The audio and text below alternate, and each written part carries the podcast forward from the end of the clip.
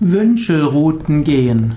Wünschelrouten gehen ist eine Form der äh, parapsychologischen Praxis, indem man mit einer Wünschelroute über ein bestimmtes Feld geht, um etwas Bestimmtes zu ergründen.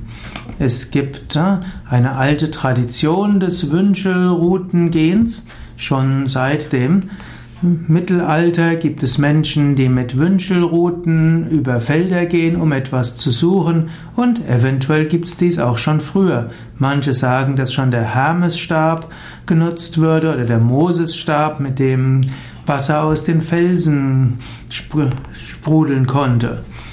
Es gibt verschiedene Formen von Wünschelruten. Es gibt Wünschelruten, die wie ein Ast mit Abzweigungen aussehen.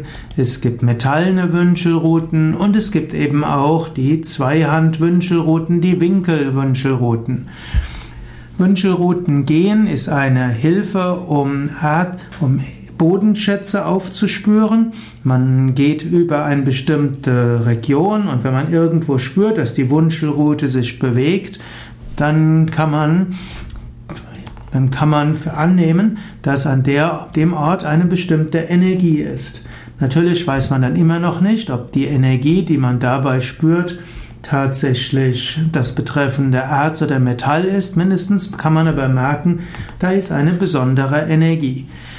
Man kann auch Wasseradern finden. Zum Beispiel werden, kann man auch nach Wasser suchen, nach einer Quelle.